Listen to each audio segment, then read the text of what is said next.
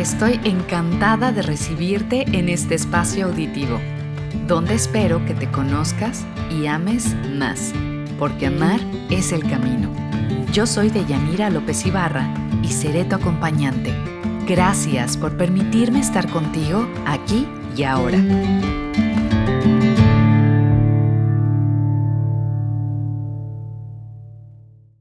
Hay hechos en la vida que no se pueden cambiar mientras que hay problemas que llegan para resolverse y problemáticas que merecen nuestra atención.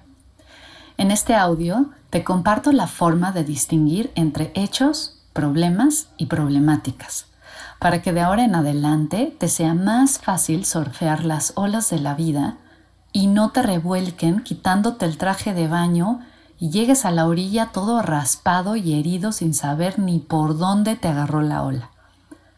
Créeme que distinguir la diferencia entre estos tres aspectos va a hacer que tu vida sea mucho más fácil y ligera.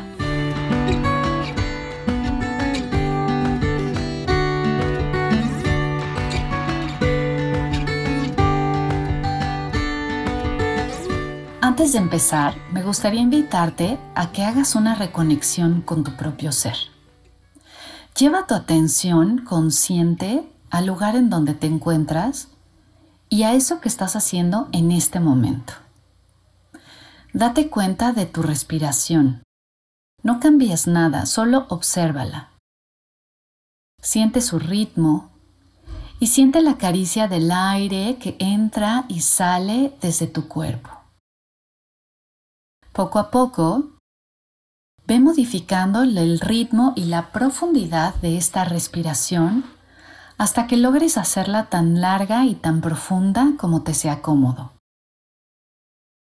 Al mismo tiempo, lleva tu atención a tu cuerpo.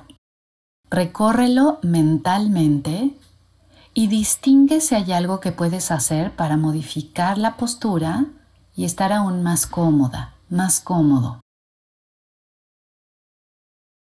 Conserva esta atención plena en ti y en este instante date la oportunidad de confirmar tu presencia plena. Yo soy, aquí estoy.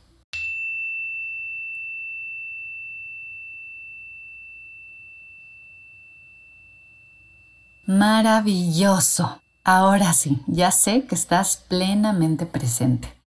Ahora sí te doy la más cordial bienvenida y te agradezco muchísimo por estar aquí, porque estoy segura que la información y el conocimiento que estoy por compartir contigo va a ser una gran diferencia en tu vida, sobre todo a la hora de las circunstancias que a veces nos pueden parecer complicadas.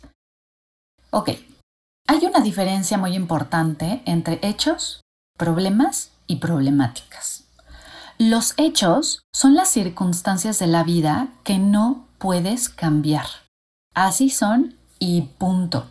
Por ejemplo, el color del cielo, tu edad, la muerte, el clima, el tiempo, tu familia de origen, las estaciones del año, la forma de pensar de tu vecino, en fin, todas esas cosas que tú no puedes cambiar y que son un hecho y que punto, así son. Por otro lado, los problemas son las circunstancias de tu vida que requieren de una solución y que está esa solución en tus manos.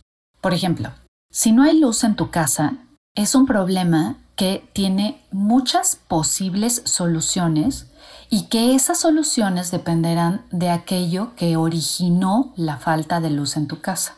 Y entonces será o cambiar el foco o pagar el recibo de electricidad o subir el switch general, cambiar los fusibles, encender velas, abrir las cortinas o cualquier otra cosa que se te ocurra que pueda resolver el problema en ese momento. Eso ya dependerá de tu creatividad para encontrar la mejor solución. Finalmente, las problemáticas las generamos nosotros al tener una respuesta conflictiva frente a un hecho o un problema. Si te das cuenta, la propia palabra lo dice. Nos referimos a personas conflictivas como problemáticas. Los anglosajones les llaman troublemakers, tal cual, creadores de problemas. Cuando esto ocurre frente a un hecho, se crea un conflicto completamente innecesario. Pero cuando esto ocurre frente a un problema, lo complica aún más. A ver, te quiero preguntar algo.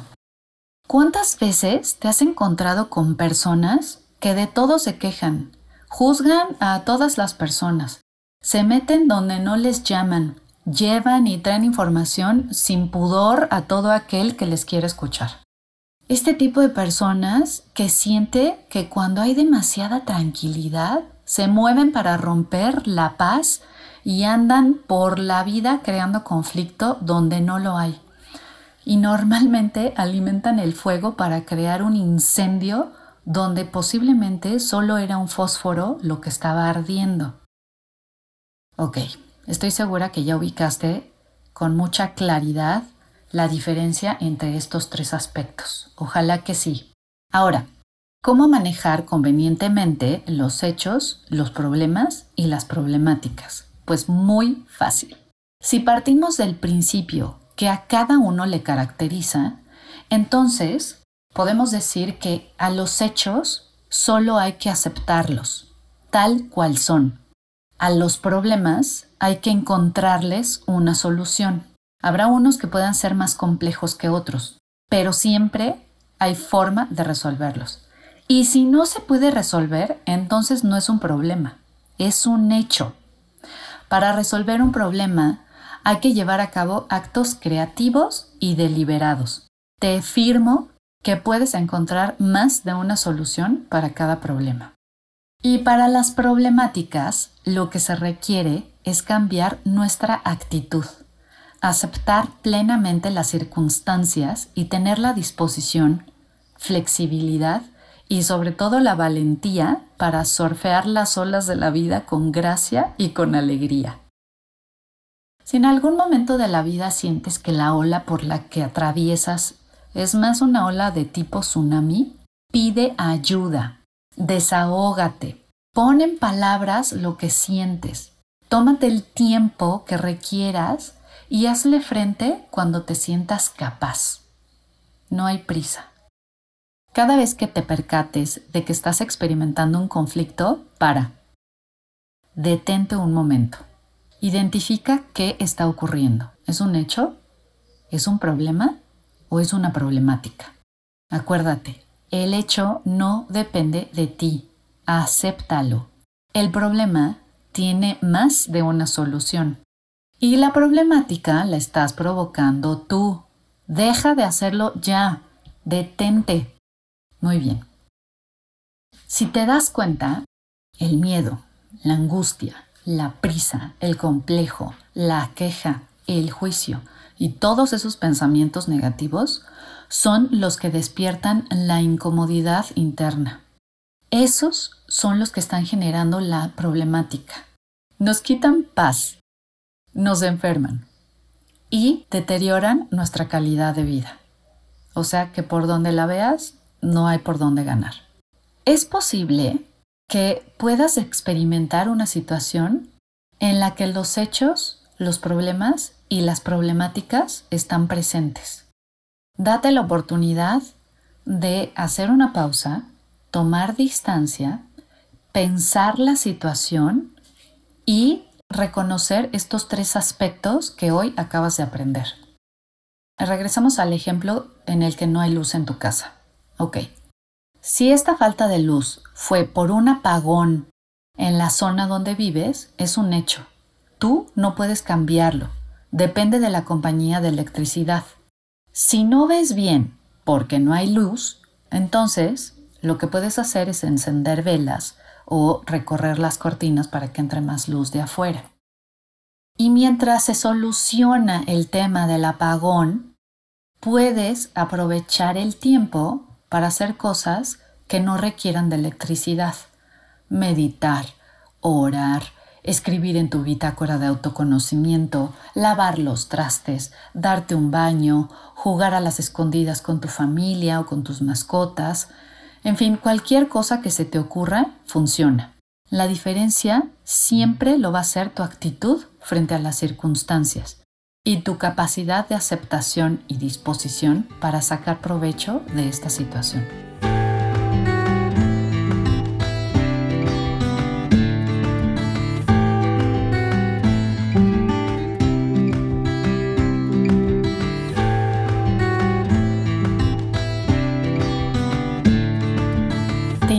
a que elijas un aspecto de tu vida que ahora mismo te esté causando conflicto. Si no encuentras uno, evoca el más reciente y explícalo por escrito en tu bitácora de autoconocimiento qué parte de esta situación es un hecho, cuál es el problema y qué está causando la problemática. Una vez que hayas terminado, léelo nuevamente y elimina el juicio. Acepta lo que está ocurriendo y después de esto pregúntate, ¿ya estoy en paz? Si la respuesta es sí, felicidades. Lo trascendiste. Bravo por eso. Pero si no, y descubres que ese tema te rebasa, apóyate en un profesional. A veces incluso es posible que en una consulta de semiología puedas trascender una problemática. Todo dependerá de qué tan profundo sea el tema. Eso ya es muy personal. Pero lo que sí te puedo garantizar es que por difícil que parezca, siempre hay salida. Muchísimas gracias por haberme permitido acompañarte con mi voz aquí donde te encuentras. Espero que muy pronto trasciendas todas tus problemáticas y descubras el placer en resolver problemas mientras gozas fluyendo con la vida. Te dejo un abrazo con el alma y te recuerdo que puedes encontrarme en Instagram con mi nombre completo, de Yanira López Ibarra. Allí encontrarás otras formas de comunicarte conmigo, hacer sugerencias, comentarios o preguntas de este podcast. Me dará mucho gusto leerte. Te espero la siguiente semana para seguir en este viaje de autoconocimiento, donde amar es el camino.